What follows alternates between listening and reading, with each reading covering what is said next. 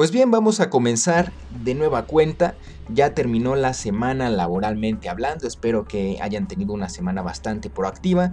Y ya llegó el fin de semana, así que tenemos sábado y domingo para descansar, disfrutar con la familia y, por qué no, hacerlo de la mejor manera escuchando este bonito podcast, este espacio que, como les recuerdo cada semana, amigos míos, es de todos ustedes. Vámonos con el tema porque es un tema que a mí me gusta mucho, es un tópico que lo he investigado, lo he analizado, me volví muy fan de esta historia, principalmente porque la historia me apasiona a mí.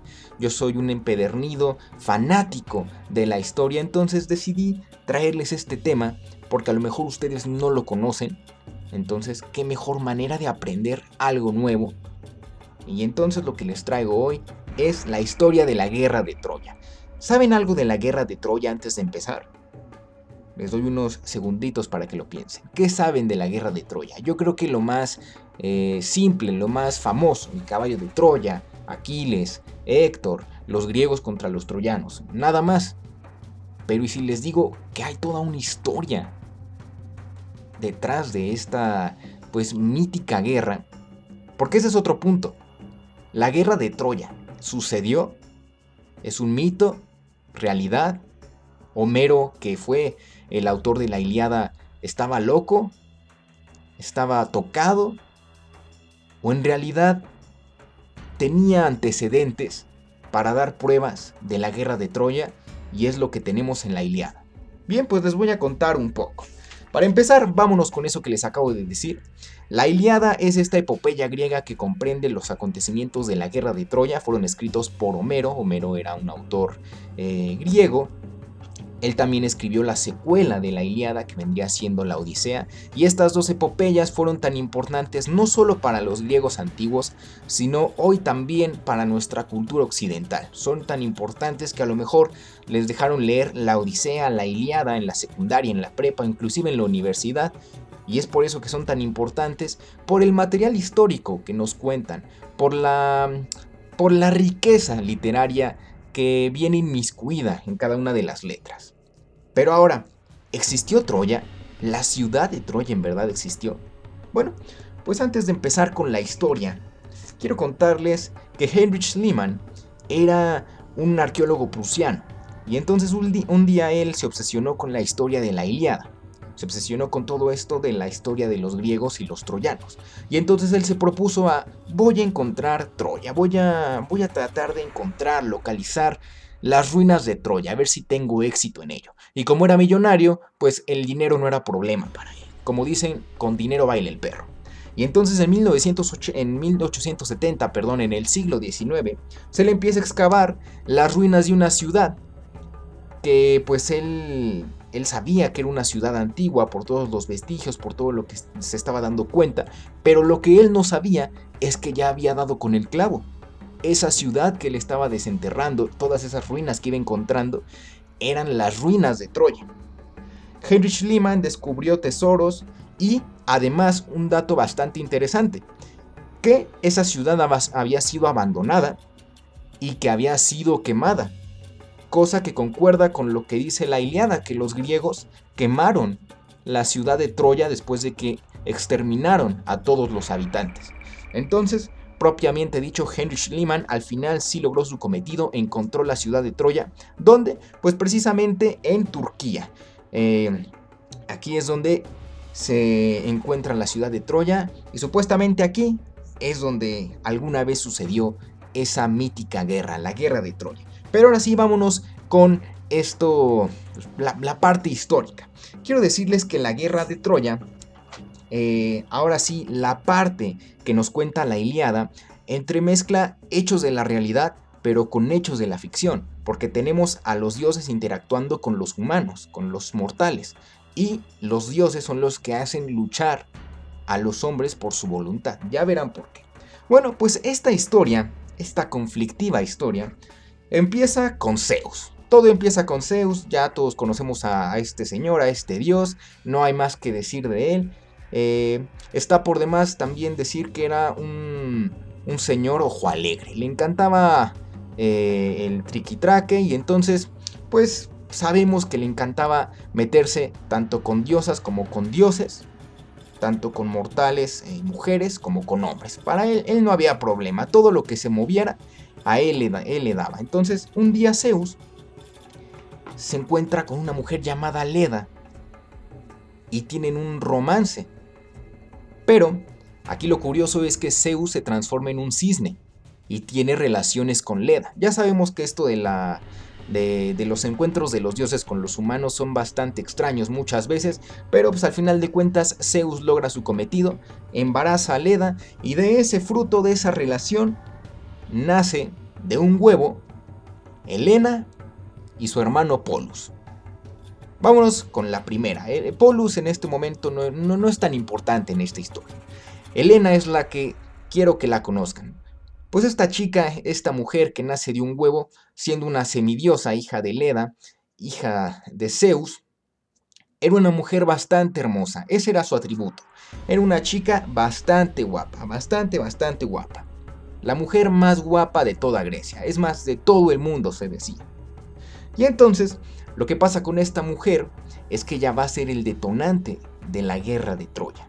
Ella va a ser la causante de todo este conflicto. Pero ahora ya verán por qué. Ahora vámonos del otro lado. Vámonos a Troya. Pues Troya, como les digo, era una ciudad que se encontraba en lo que hoy es Turquía. Una ciudad bastante grande, amurallada e impenetrable. Una ciudad enorme con muchos habitantes y esa ciudad era gobernada por dos reyes, Príamo y su esposa Écuba. Y al igual que Zeus, a ellos también les encantaba el triquitraque porque tenían 50 hijos. Así es, quién sabe cuánto tiempo se tardaron en procrear 50 hijos, pero ahí los tenían, 50 chamacos. De los cuales podemos destacar a Héctor, que era el heredero al trono de Troya, era el mejor guerrero que tenía la ciudad. Se decía que inclusive era uno de los mejores guerreros de ese tiempo. Cassandra, que ahora les voy a contar un poco sobre ella, y Paris, que Paris también se podría decir que fue el causante y el detonante de que Troya se fuera al demonio. Pero vámonos primero con Cassandra. Bueno, pues resulta que Cassandra era una sacerdotisa de Apolo. Era comúnmente que las mujeres adoraran a los dioses, se convirtieran en sacerdotisas y entonces ofrecieran tributo a los dioses, ¿no? ¿Y a qué dios le ofrecía tributo Cassandra? Apolo. ¿Por qué? Porque Apolo era el, patrono de la ciudad de Troya. Así como San Judas Tadeo, San Francisco de Asís son patronos de muchos, infinidad de pueblos aquí en México, pues Apolo era el patrono de la ciudad de Troya. Estaba bajo su protección. Y entonces un día Apolo se enamora de Casandra. Y pues como era un dios, pues se la se la hacía de emoción, como quería presumir. Entonces llega un día con Cassandra y le dice, hola, ¿cómo estás? Soy Apolo, soy el dios del sol. Y pues la verdad es que me gustas, te me haces muy guapa, ¿qué te parece si vamos a salir, vamos a pasear? ¿Qué te parece? ¿Aceptas? Y Cassandra, muy modosita, pues, se, niega, ¿no? Ella, ella no quería nada. Sí, sí, sí, muy, muy dios del sol y todo, pero pues, la verdad no me atraes. Es que yo no quiero una relación contigo. Pero Apolo estaba insistente y quería, oye Cassandra, por favor, déjame demostrarte, te puedo, te puedo querer bien, ándale, no pasa nada. Y Cassandra, pues, pues al final no, se negaba. Hasta que al final Apolo le dijo, ok Cassandra Nada más dame una oportunidad. Un rapidín, vamos a divertirnos, vas a ver que no te vas a arrepentir. Soy un dios y tengo atributos excelentes que ningún mortal posee. Cassandra acepta. Y Apolo dice, de aquí soy. Va a caer rendida a mis brazos y la voy a hacer mía. Total tienen una noche de pasión, pero Cassandra aplicó la clásica de, sí, sí, muy rico, un dios del, del sol, pero no, no me sigues convenciendo. Y Apolo, dando su última oferta, le dice, ok Cassandra, te doy un don, te doy el don de la premonición. Y Cassandra se queda sorprendida, pero aún así no acepta. Y ya Apolo harto le dice, ¿sabes qué? Estoy harto, estoy cansado. Y maldice a Cassandra. ¿Cuál fue la maldición que le, que le puso? Que todo lo que ella profetizara, nadie se lo iba a creer. Nadie. La iban a tirar de a loca. ¿Cuál era el problema aquí? Que los dioses podían dar dones, pero no podían quitar esos dones que ya habían dado. Entonces por eso Apolo la maldice con que todo lo que ella profetizara, nadie se lo iba a creer. Y aquí viene el punto fuerte, porque cuando nació el último hijo de los reyes de Troya, Paris, el hermano menor de Casandra, ella ve una premonición en la que ve a su hermano siendo el causante de la destrucción de Troya y de la muerte de muchos de sus familiares, de muchos troyanos, y entonces ella se asusta, entra en pánico y le avisa a sus papás, oye, pues es que acabo de tener una premonición en la que veo que mi hermano va a ser el causante de la destrucción de la ciudad. Pero como les dije, nadie le creía sus visiones a pesar de que eran acertadas. Hasta que, una noche, la mamá de Paris, la reina Écuba, tiene la misma visión que su hija, y entonces despierta asustada y le dice a su esposo, oye, es que acabo de soñar que Paris va a ser el causante de la destrucción de la ciudad, tengo mucho miedo. Y Príamo le dice, ok, fácilmente, vamos a deshacernos de Paris. Y lo que hacen es que van a dejar al bebé Paris a un lado de un río, esperando a que se muriera. Era un bebé, no podía sobrevivir por su cuenta. Pero, ¿qué pasa? Que una familia de pastores lo adopta y lo salva de la muerte, sin que los papás supieran, los papás biológicos. Y pasan los años y Paris se convierte en un pastor se convierte en un, en un pastor, en un hombre completamente distinto, desconociendo su destino, su verdadera identidad. Él despertaba siendo pastor, se acostaba siendo pastor, desconociendo que en realidad era un príncipe troyano, que venía de un linaje real. Pero al final, con París, las cosas iban bien.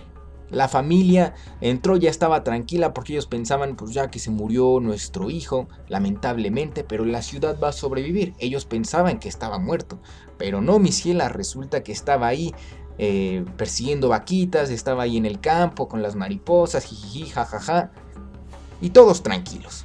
Bueno, ya conocemos la historia de París, pero ahora quiero contarles el otro punto. Ahora vámonos a una boda. Así es, una boda, mis amigos. ¿La boda de quién? Pues la boda de la diosa Tetis con Peleo. Peleo era un mortal, Tetis una diosa. Estos dos señores se casan, invitan a todos los dioses, viene Zeus, Hera, Afrodita, Atenea, Poseidón, Ares, Hades, vienen mortales también, pero resulta que hay una diosa a la que no invitan. Así como cuando no te invitan a un lugar, a una fiesta, y dices, caray, pero pues yo también soy su amigo, ¿por qué no me invitaron? Bueno, pues en esta boda de Peleo y Tetis, a la única que no invitan es a la diosa Eris, a la diosa de la discordia. Y entonces, pues como no la invitaron propiamente, Eris aplica la que todos haríamos, se invita sola.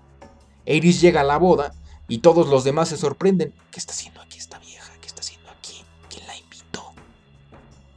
Eris llega. Hola, buenas tardes, ¿cómo están? Gracias por invitarme a su hermosa boda. Les traigo un regalo. Y todos se quedan sorprendidos. Así es, la diosa de la discordia traía un regalo. Era una manzana dorada, la manzana de la discordia. Y entonces la deja en la mesa y les dice, esta manzana es nada más y nada menos para la más bella de las diosas. Y en ese momento se levanta Atenea, se levanta Afrodita y se levanta Hera. Y las tres pensando que ella, que cada una de ellas era la más hermosa. Y ahí van las tres a agarrar la manzana. Y entonces inician una disputa las tres por ver quién es la más bella. Discuten tanto que al final Zeus se harta y dice, ¿saben qué? Me tienen hasta aquí. Vamos a decidir esto de una vez por todas. Ya estaba harto Zeus de siempre tener que ser el mediador en todo este tipo de conflictos, así que lo que él decide es que era momento de que un mortal decidiera esta vez quién era la más hermosa. ¿A quién elige Zeus? A Paris. Un día Paris que estaba ahí pastoreando en el campo, entra en una visión y en esa visión se encuentra con Zeus, se encuentra con Afrodita, se encuentra con Atenea y se encuentra con Hera. Y ahí Zeus le dice, ok Paris, esto es muy sencillo, por lo que estás aquí es por lo siguiente, tienes que decidir quién de las tres mujeres que está aquí enfrente tuyo es la más guapa. tómate tu tiempo, tranquilo, pero tienes que decidir. Y entonces las tres diosas acuerdan que le van a dar algo a cambio si es que escoge alguna de ellas. Y entonces, pues ahí va a tener. Y le dice, ok Paris, si me escoges a mí, te voy a dar la victoria en batalla. Nadie te va a derrotar, vas a ser invencible. Y Paris no se convencía. Y luego viene Hera y le dice, no, no, no, no, no. Mira Paris, si tú me escoges, te voy a dar poder político. Vas a ver que vas a ser más popular que AMLO. Vas a tener mucha popularidad entre los hombres. Y Paris, como que esto tampoco le convencía. O sea, pues él, él, pensaba, yo soy un pastor, ¿de qué me va a servir esto, no?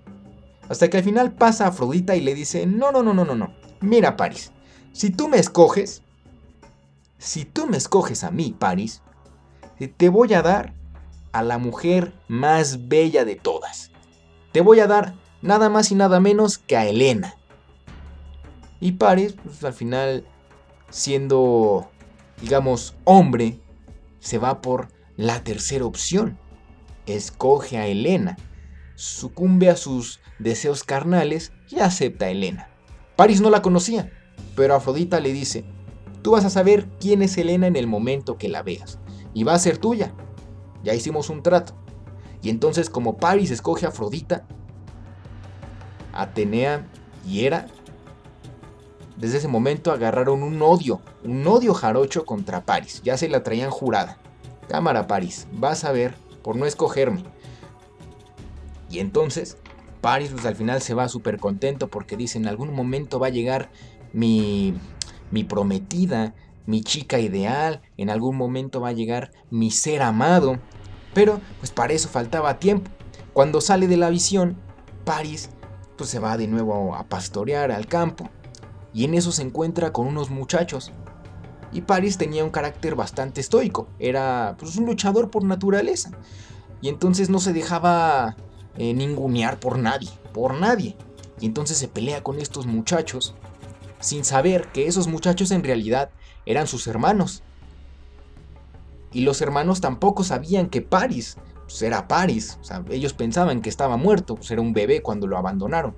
Al final discuten, pelean y Paris les gana. Y los muchachos les dicen, oye, carnal, ¿no quieres venir con nosotros a Troya? Se ve que, pues, que, estás filoso, que estás, eh, que estás fornido, vente con nosotros y vamos a ver qué podemos hacer por ti.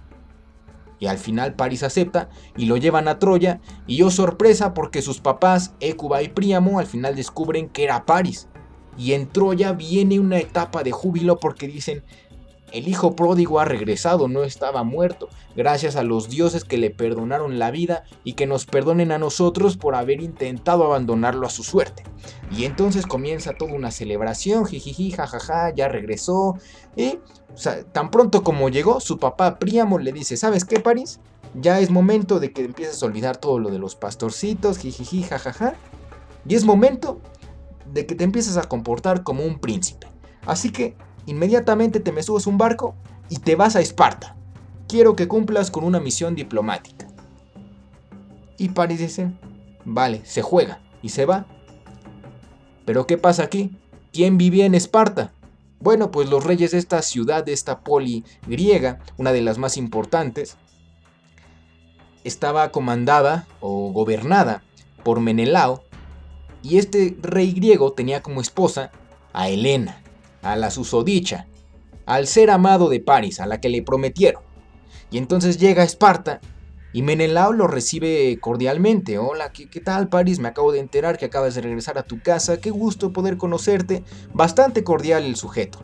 Lo recibe eh, con bombo y platillo, le prepara toda una cena y Menelao le dice, mira, te presento a mi esposa Helena y a mi hija Germío.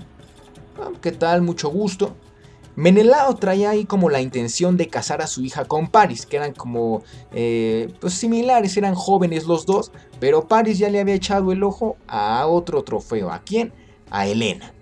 Y pues en todo el tiempo que estuvo Paris en, en Esparta, pues estuvo ahí, quiero ver a la reina, quiero ver a la reina, la iba a ver, la iba a visitar, y en todas esas visitas, pues la estaba ahí cortejando. ¿Qué pasó, Helena? ¿Cómo estás? Qué bonita amaneció hoy, mi reina. Y entonces Elena pues no, no, no quería sucumbir a su deseo de irse con Paris. El chico era eh, un don Juan. Se pudo haber conseguido a otra mujer, como a la hija de Helena y Menelao, pero París sabía, por promesa de una diosa, que esa era su mujer. Así que, después de, pues prácticamente de tanto cortejo, Helena cae bajo el influjo del amor y se enamora de París. ¿Qué viene después? Que ya cuando llega el momento de que se tiene que ir a Troya, en secreto se lleva a Helena. Así, sin más. Como cuando te llevas la última cerveza del refrigerador escondidas y el dueño de la casa posteriormente se da cuenta de que se la acaban de llevar y tú no puedes ser, se llevaron mi cerveza. Pues así fue la reacción de Menelao cuando se dio cuenta de que su esposa ya no estaba y ya iba en medio del mar hacia Troya. Entonces Menelao entra pues en cólera porque ¿cómo puede ser que se llevaron a mi esposa? Una opción pudo haber sido, pues me consigo otra, no pasa nada, pero estamos hablando en la antigüedad. Perder a tu esposa, que te abandonara, que se fuera con otro, era motivo de deshonor y más para un rey. Entonces Menelao eh, se enoja tanto que dice, ¿sabes qué? Estoy cansado de todo esto. ¿Cómo puede ser que este güey que este príncipe que acaba de llegar, que era un pastor, me haya visto la cara de menso. Y entonces Menelao va a ver a su hermano Agamenón. Agamenón era otro rey importante de Grecia, era el rey de Micenas, y entonces este señor, si Menelao tenía un carácter fuerte, Agamenón lo que le seguía. Oye carnal, fíjate que se acaban de secuestrar a mi esposa, a Helena. Y entonces en toda Grecia todos conocían a Helena porque era una de las mujeres más bellas. ¿Qué pasa? Que todos habían hecho un juramento. Si en algún momento Helena está en peligro, está en riesgo su vida, toda Grecia va a ayudar.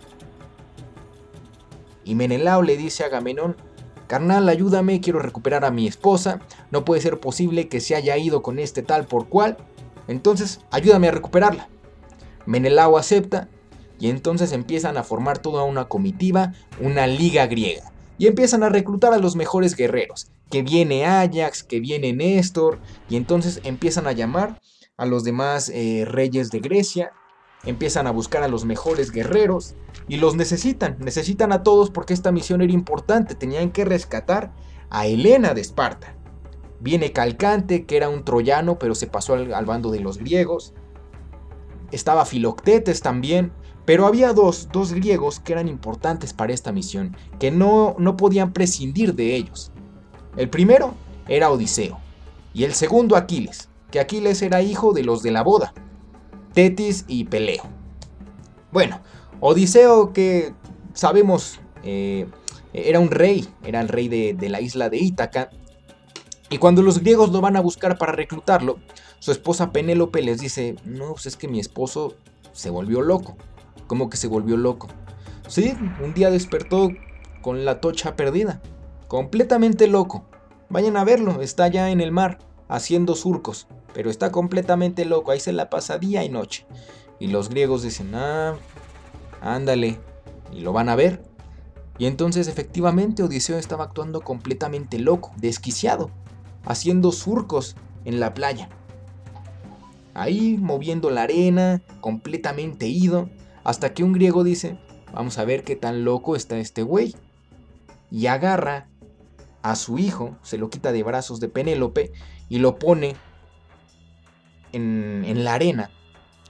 Y si estaba loco de verdad Odiseo, no le iba a importar pasar por encima de su hijo.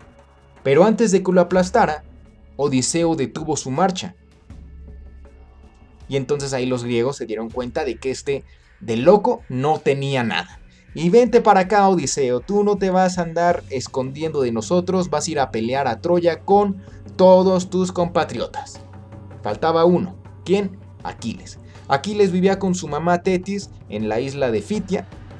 Él era un excelente guerrero, se dice que era el mejor de los griegos. Si Helena era la mejor eh, de las mujeres, la más guapa, su equivalente masculino, Aquiles, era el mejor de los hombres, el mejor de los guerreros. Nadie se comparaba con él en batalla.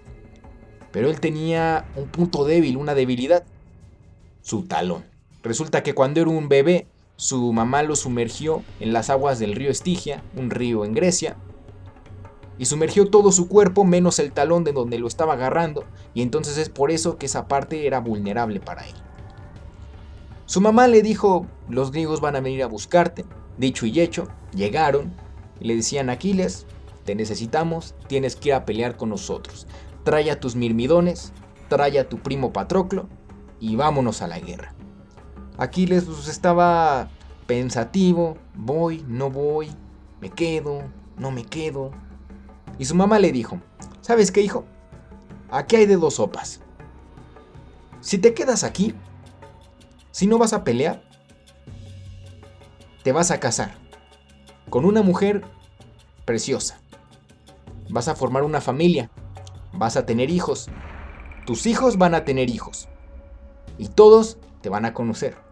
Pero va a llegar un punto en el que toda tu familia va a olvidar tu nombre. Aquiles, ¿quién era Aquiles? Sepa Dios. Ahora, de que si te vas a Troya, te vas a morir joven. Pero tu gloria y tu nombre van a ser recordados para toda la eternidad.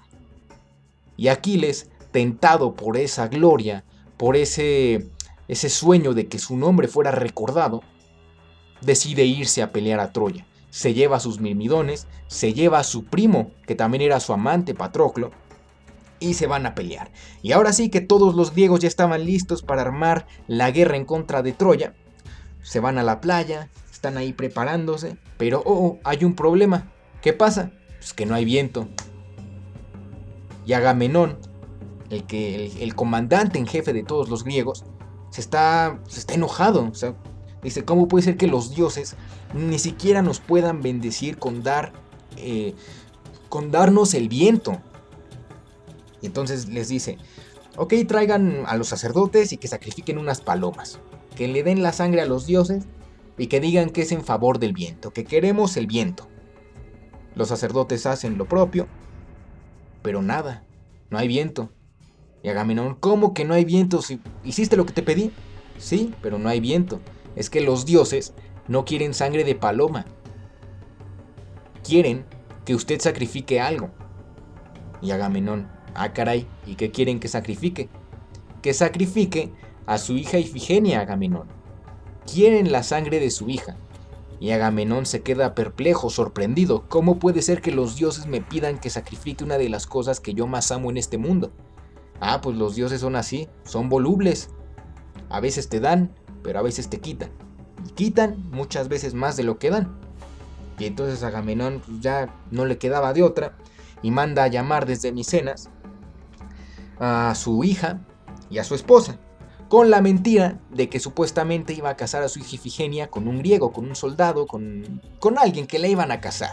Entonces, su esposa, Clitemnestra, y su hija Ifigenia llegan con los griegos y la esposa está súper contenta porque dice, ah, ya se va a armar la boda, qué bonito, vamos a armar el pozolito, los conviones bien locos. Y Agamenón habla con Ifigenia y le dice, está esta situación, y pues tenemos que sacrificarte. La verdad, si hubiera otra opción la tomaría, pero pues los dioses no quieren acceder y de verdad necesitamos ir a Troya para rescatar al bombón de Helena. Al final Ifigenia acepta gustosamente sacrificar, dar su vida por la misión griega, y en ese momento el viento regresa. El viento regresa a favor de los griegos, pueden zarpar. Y para Agamenón, el rey de Micenas, el comandante de los griegos, la prioridad de rescatar a Helena pasó a segundo término. ¿Por qué? Porque ahora era convertir la ciudad de Troya en cenizas. Porque ahora tenía una motivación para llegar, vengar la muerte de su hija. Y ahí van todos los griegos en tropel, en sus barcos, para llegar a Troya, pues tenía que, eh, tenían que cruzar el mar Egeo, era lo que separaba a, Troya de, de, Grecia, que es lo que actualmente sigue separando a Grecia de Turquía, el mar Egeo. Pero bueno, ya con el favor del viento se iban a tardar algunas semanas, pero esperaban llegar rápido. Durante el transcurso de, de, todo este viaje, eh, llegaron a, diferentes islas donde se detuvieron y ahí vieron varios presagios. El primero de, bueno, más bien el primero que ellos vieron fue uno donde veían a una serpiente devorar a nueve polluelos y a su mamá. A, nueve pollitos y a, la mamá. La serpiente los devoraba a todos. Y entonces los griegos tomaron esta señal que la guerra duraría 10 años y que todo al final se resolvería en el décimo. Entonces sabían que esta cosa, esta misión de ir a Troya iba a estar un poco difícil, un poco complicada, pero pues iban con las esperanzas arriba. Y mientras tanto en Troya, cuando llega París con Helena, lo reciben con abucheos. ¿Cómo puede ser que este cuate haya traído a una griega? Los griegos aquí no nos caen muy bien, no los recibimos con buena cara. ¿Cómo es posible que la haya traído? Los papás de París estaban así de, ¿cómo se te ocurre haber traído a la reina de Esparta? ¿Sabes quién es su esposo? Y peor aún, ¿sabes quién es su cuñado? París, no, la verdad no, yo simplemente quise traerla, o sea, pues, nada más me gustó y, se vino conmigo. Héctor, el hermano de Paris y el, protector de la ciudad, pues le dijo a su papá, tenemos que devolverla. Pero Paris, no, pues, no quiero devolverla porque es mi novia, yo la quiero mucho, no quiero que se vaya. O al final acuerdan que no la van a devolver, que se va a quedar en Troya. Pero Príamo y Héctor saben que los griegos van a venir por Helena. Entonces ellos se preparan para, para una guerra. Saben que la cosa no va a estar sencilla, pero ellos tras las murallas de Troya van a resistir cuanto quisieran los dioses. Pero, pues ya veremos que no. Llegan los griegos por fin a playas troyanas y comienzan los combates. Primero vienen los griegos, luego los troyanos. Al principio hay un fuerte empate entre las dos fuerzas, porque ninguno de los dos se equipara. Por un lado está Aquiles, pero por el otro está Héctor, los mejores guerreros que tenían ambos bandos se empieza a derramar mucha sangre y al final no se llega a ningún acuerdo porque nadie gana, nadie pierde y tratan de negociar los griegos con los troyanos. ¿Sabes qué? Entréguenos a Helena y nos vamos. Inmediatamente entre, en, cuanto ella se suba al barco, nosotros nos regresamos a Grecia y Troya se queda tranquila. Si no nos la entregan, vamos a seguir derramando sangre a lo tonto. Entonces, tú sabes. Paris seguía negado a entregar a Elena. Elena, que ya estaba enamorado enamorada de Paris, tampoco quería regresar con su esposo Menelao. Paris la convenció de, pues, yo te quiero más que él, yo te puedo ofrecer más que él, quédate conmigo. Y Elena aceptó. Entonces, para este momento, Elena ya no era Elena de Esparta, ya era Elena de Troya. Con el tiempo se ganó pues el, cariño, el respeto de los ciudadanos. Y mientras tanto, afuera, los griegos y los troyanos se mataban en combate. No había ninguna tregua. No había eh, ningún punto de, quiebre. Ni los griegos perdían, ni los troyanos perdían. Ambos estaban ahí en un empate eh, singular. Hasta que llega un punto en que todos están ahí combatiendo. Los griegos se llevan un botín de guerra, entre ellos varios hombres, varias mujeres. A los hombres los asesinan, pero a las mujeres las convierten en esclavas y una de esas esclavas era la hija de un sacerdote, que se llamaba Criseida, esta chica. Agamenón la secuestra y la convierte en su esclava y abusa de ella, la viola. Criseida pues, está sufriendo y su papá más, porque dice, ¿cómo puede ser que mi hija la hayan deshonrado de esa manera? Y el sacerdote le pide a Apolo que termine con esto, que pare con este desastre. Y Apolo interviene y manda la peste con los griegos. Los griegos empiezan a morir uno por uno, nadie sabe por qué, hasta que se dan cuenta que en realidad es por la chica, es por Criseida. Y todos van con Agamenón y le dicen, oye, tienes que devolver a la chica porque ella es la causante de que Apolo nos esté castigando con la peste. Y Agamenón, como, niño berrinchudo, no, ¿por qué voy a devolver lo que es mío? Yo la conseguí, yo la gané, es mi esclava. Y todos, tienes que devolverla porque si no nos vamos a morir y esto de Troya va a valer para pura papura, ya saben qué. Y entonces Agamenón al final, como niño berrinchudo de nuevo, se acepta entregar a Criseida a su papá y la peste termina. Pero Agamenón, en una rabieta, encolerizado, va con Aquiles, que ellos no se llevaban muy bien, tenían ahí un pique, y le quita a la esclava de Aquiles, Briseida, que aquí no se confundan. La hija del sacerdote era Criseida, la que tenía Aquiles, Briseida. Lo único que tenían en común es la similitud de los nombres. Pero Agamenón se lleva a Briseida y la convierte en su nueva esclava. Y ahí va Aquiles enojado. Óyeme, güey, te acabas de llevar lo que es mío. Oye, si la quieres, nada más pídemela y no la compartimos. Tú los jueves y yo los viernes. Pero Agamenón no. Agamenón estaba completamente decidido a arrebatar todo lo que no era suyo.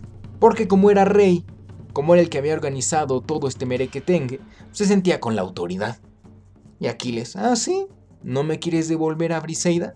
Entonces yo no peleo, y a ver cómo le haces, porque yo soy el mejor guerrero que tienes, y mis mirmidones no van a pelear si yo no les doy la orden. Haz lo que quieras, Aquiles, no me importa. Ah, ¿no? Pues en las siguientes batallas que tuvieron los griegos contra los troyanos, los troyanos ahora sí vapuleaban a los griegos porque no tenían a su mejor guerrero. Y Héctor, comandando a los troyanos, pues los envalentonaba. Y van para atrás. Y a la siguiente batalla, van para atrás. Y a la siguiente de nuevo. Y Patroclo, el primo de Aquiles, le dice, oye, pues es que no está chido que nos quedemos aquí nada más viendo cómo se masacran allá. ¿Por qué no vamos a ayudar? Y Aquiles, no, no, no, no, no, aquí estamos bien. Tú te quedas aquí conmigo. O estás con ese güey de Agamenón o estás conmigo. Tú decides. Patroclo, bueno, está bien, sí, me quedo aquí contigo. Pero a la siguiente, oye, es que no está chido que nuestros compatriotas estén allá rompiendo la madre y nosotros estemos acá. Y otra vez, ¿estás conmigo o estás con él? Entonces al final ya, Patroclo dice, bueno, está bien. ¿Sabes qué? Mira, préstame tus armas, préstame tu escudo, préstame tu casco, préstame todo lo que usas. Me lo pongo yo y así hago creer que soy tú, que soy Aquiles. Y así vas a ver que motivo a los griegos. Y Aquiles, no, no, no, no, no quiero que te expongas, no quiero que te pase nada, no quiero que te lastime, no te quiero perder. Patroclo insistente y al final, ok, está bien, póntelo, pero nada más te cuidas, te vas por la sombrita. Dicho y hecho, Patroclo se pone la armadura de Aquiles y cuando lo ven llegar los griegos, dicen, ya llegó Aquiles, ahora sí, por fin se dignó a pelear el Señor y comienza una nueva pelea. Comienzan a, eh, a, pelear. Y es Aquiles ya regresó. Ya regresó el héroe. Ya regresó el que necesitábamos. Y estaba Héctor. Y comienza la batalla. Hasta que después llegan a una mediación y dicen, ¿saben qué? ¿Por qué estamos peleando? Por Helena, ¿Y quién inició toda la pelea? Paris y Menelao. Pues entonces, ¿por qué no mejor que ellos dos se peleen? Nosotros vemos si podemos apostar. Y los griegos dicen, ¡sórale! Y los troyanos, se juega. Y entonces comienza el duelo entre Menelao y Paris. El que gana se lleva al vencedor, el que pierde se muere. Y ahí van. Aunque Paris era un buen peleador, la verdad es que Menelao tenía toda la experiencia, era un guerrero experimentado, y comienza la pelea, y ya cuando Menelao estaba a punto de dar el tiro de gracia, o en este caso la estocada final a París, Atenea, perdón, Afrodita, interviene en, en forma de niebla y salva a París. Afrodita, la diosa a la que él escogió como la más bella, entonces interviene para salvarlo.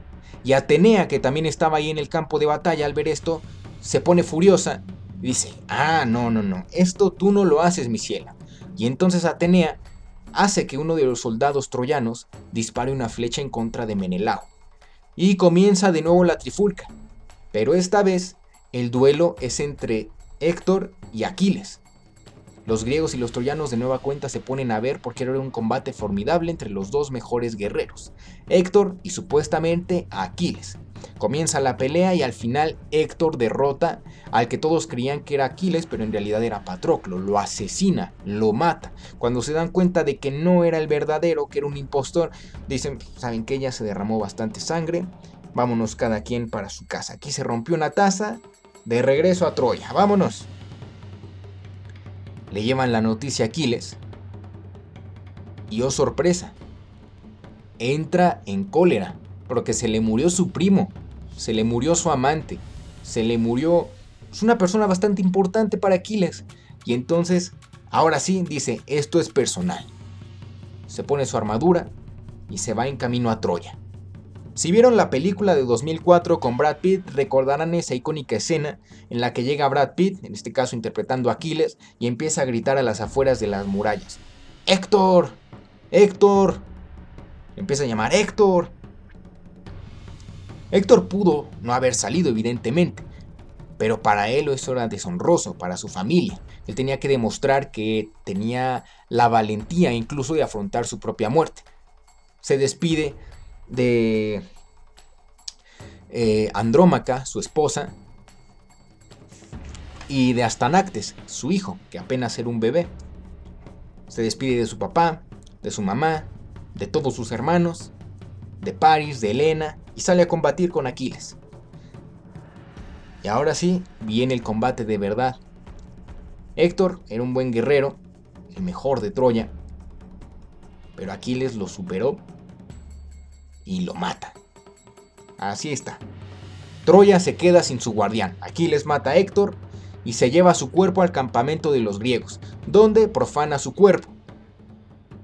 Ya para Patroclo hay funeral, pero para Héctor nada, más que la deshonra.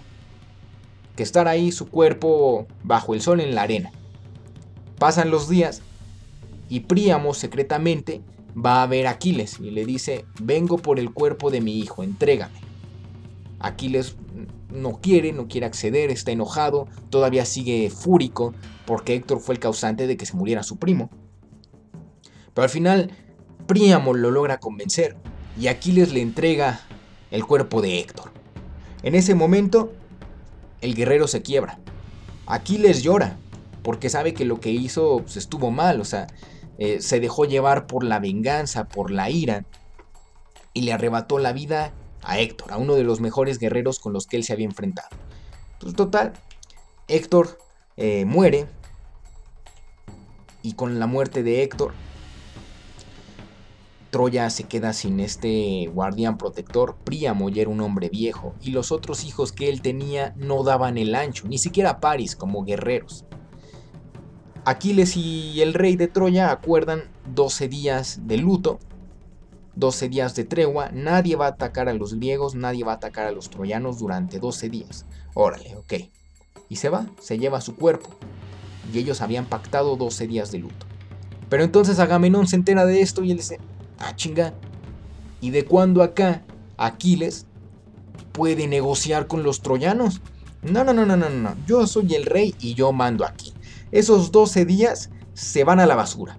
No, no, no, esto no puede ser posible. Y entonces los griegos empiezan a, planear una supuesta eh, batalla por parte de los troyanos, un supuesto ataque de los troyanos para que Aquiles pensara que habían roto su juramento. Y entonces en ese momento Aquiles se enoja y dice, ¿cómo puede ser posible que me hayan visto la cara de güey y ya rompieron su juramento? Entonces comienza una batalla, los griegos van a Troya y en ese momento Príamo Paris, todos se dan cuenta, dicen, Aquiles nos vio la cara de, de, de mensos, rompió su juramento, esto no se va a quedar así. Y comienzan a pelear, una nueva pelea. Ya no estaba Héctor, entonces se tenían que ir con cuidado los troyanos. Pero en ese momento, Paris se había preparado y mata a Aquiles. ¿Cómo lo mata?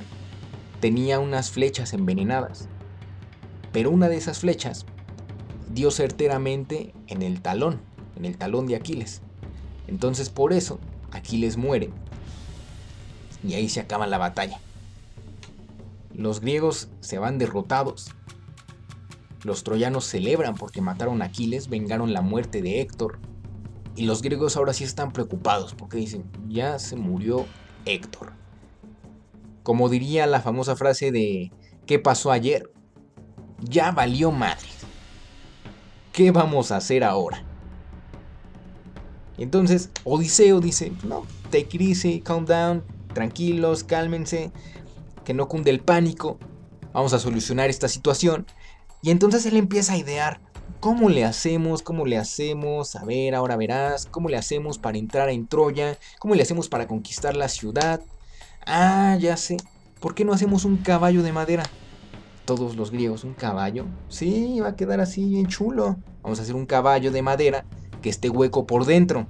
Entonces nosotros nos metemos en el caballo, hacemos como que ya nos fuimos de regreso a Grecia para que los troyanos se la crean. Y Agamenón, órale, va, le entramos y empiezan a formar el caballo con partes de madera que había en la playa, con árboles, con partes de barcos que ellos tenían y hacen un caballo grande, impresionante. Tenía que quedar eh, bastante ostentoso para que los troyanos se la creyeran de verdad.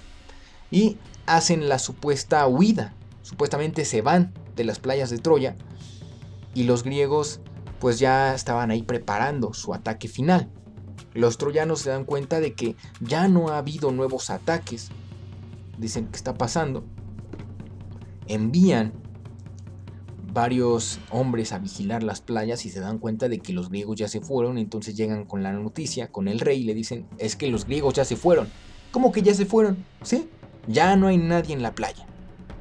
Entonces el rey va a la playa junto con Paris, junto con la familia real y se dan cuenta que lo único que dejaron los griegos era un caballo enorme de madera. Paris le dice a su papá, papá, quema esa cosa, quema esa madre. Los sacerdotes y Príamo decían, no, no, ¿por qué lo vamos a quemar? Esta es una prueba, es una ofrenda de paz por parte de los griegos. Saben que no pudieron contra el estilo neutrón, contra el estilo de los griegos, y entonces lo llevan a Troya.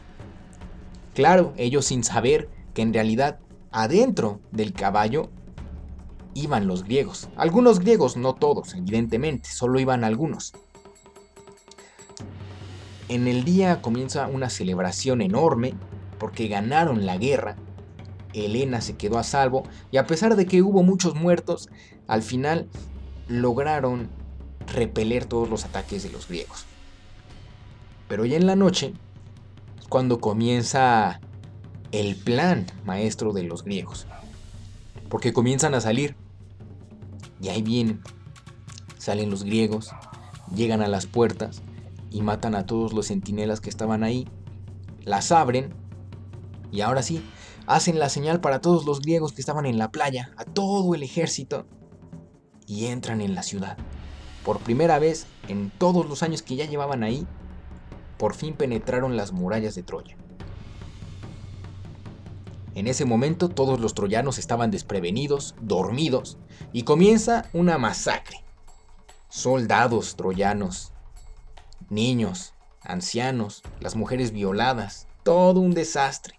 Los griegos arrasaban con todo, y el oro, la riqueza, todo lo que brillara, se lo llevaban. Menelao tenía una misión, llevarse a Helena. Agamenón, destruir Troya. Príamo, el rey de la ciudad, pues, eh, montó una defensa que al final no sirvió de nada. Agamenón lo asesina. Y la esposa del rey, la reina de Troya, al ver que su destino iba a ser eh, esclava para la eternidad por parte de los griegos, se suicida. Las demás mujeres de la familia real también son asesinadas. Solo sobreviven Cassandra, la hija supuestamente loca, la esposa de Héctor y su hijo, y Helena, que Helena de nueva cuenta la toman los griegos, la toma Menelao. Empiezan a prenderle fuego a la ciudad y a los pocos habitantes que quedan los empiezan a matar de uno por uno. Al otro día, Troya ya estaba completamente deshabitada de troyanos. La ciudad quedó completamente carbonizada, hecha ceniza. Ya no había reyes, la familia real ya solo quedaban dos. Entonces ya de Troya ni sus luces. Paris también lo mataron durante la batalla, lo mató un, un cuate llamado Filoctetes. Entonces al final no pudo vivir tranquilo. Cassandra, la hija loca, se la lleva a Agamenón como esclava. Andrómaca también la van a, repartir ahí los griegos, se van a decir quién se la lleva, cuando se dan cuenta de que está escondiendo a su hijo, Astianacte. Y entonces Agamenón dice, no, maten a ese niño. Y matan al bebé, al hijo de Héctor. ¿Por qué? Porque Agamenón no podía aceptar que siguiera vivo un príncipe troyano. Lo que él quería era acabar con el linaje de Troya. Se muere el bebé, bueno, lo asesinan, y eh, Andrómaca se vuelve completamente loca, fúrica, y se la llevan igual de esclava. Al final, ¿qué pasa? Helena regresa a Esparta, donde pues, ya no volvió a escapar, aprendió su lección que tener una aventura pues, no termina bien. Agamenón se fue de nuevo a Micenas, donde se llevó a Cassandra como esclava. Al final su esposa, como pasaron tantos años y él no había regresado, tuvo un amante, cometen un crimen pasional y matan a Agamenón. De hecho, de, los de todos los, los, héroes griegos que acudieron a, la guerra y que sobrevivieron, solo dos tuvieron un final feliz, por así decirlo. Menelao, que al final de cuentas recuperó a su esposa, recuperó su honor, y Odiseo. Que pues Odiseo seguimos viendo su evolución, su historia en la Odisea, porque él no regresó inmediatamente a Grecia. Pasaron otros 10 años para que él regresara a su hogar pero al final vivió tranquilo el resto de su vida. Y ahí en ese punto termina la guerra de Troya. La guerra terminó con una ciudad completamente devastada, destruida, sin su linaje real y los griegos victoriosos. Y esa es la guerra de Troya. Eso es lo que se cuenta en la Iliada. En la Odisea pues, ya nos cuentan esto del regreso de Odiseo a su, a su hogar. Pero en Liliada esto es lo que nos presenta. ¿Qué les pareció? Es una historia bastante interesante. Espero que les haya gustado. Y más que nada que la hayan disfrutado. Eh, espero, espero que eh, hacerlo eh, bastante ameno para ustedes, que, que, le hayan entendido, espero no haberlos revuelto con cada uno de los personajes que hay. Traté de hacerlo lo más resumido posible, pero imagínense 10 años de guerra, pues evidentemente se saca mucho material. Pero lo que quiero decirles es que si quieren saber más sobre esta historia, si quieren conocer más a fondo sobre la guerra de Troya, tienen tres opciones. La primera es que lean la Iliada, que ya les dije la pueden encontrar si tienen la posibilidad, si no, no se arriesguen, de ir a una librería, pueden ir a conseguirla ahí. De hecho, muchas veces creo que venden eh, la, la, Iliada y la Odisea en un mismo paquete, no sé, inclusive los pueden encontrar así. O puede que también lo encuentren en, formato digital, en Amazon Kindle, no sé, en alguna aplicación. Y la segunda opción es que vean la película de Troya del 2004. Está dirigida por eh, Wolfgang Petersen. Sale Brad Pitt, sale Eric Bana, sale Orlando Bloom, sale Brian Cox. Un excelente reparto. La pueden ver y ahí la película aborda esta historia que les conté, pero desde una parte más realista, omitiendo la parte de los dioses, omitiendo ciertos aspectos, pero al final es una película bastante disfrutable. Y la tercera opción es que en Netflix precisamente hay una serie llamada Troya, la caída de una ciudad que produce Netflix. Es una serie de 8 capítulos me parece, pero que sintetiza muy bien la guerra de Troya y en esta serie sí colocan la parte de los dioses. En esta serie los dioses intervienen durante el conflicto, entonces está interesante porque le da un enfoque totalmente distinto. Pero si no, pueden ver la película o remítanse a su formato literario, la Iliada. Pero ahí están las tres opciones, inclusive se pueden aventar las tres y no hay ningún problema. Espero que hayan disfrutado este bonito episodio, este bonito podcast, que se le hayan pasado bien en este espacio, que de nueva cuenta se los repito, es de todos ustedes. Y sin más, sean felices.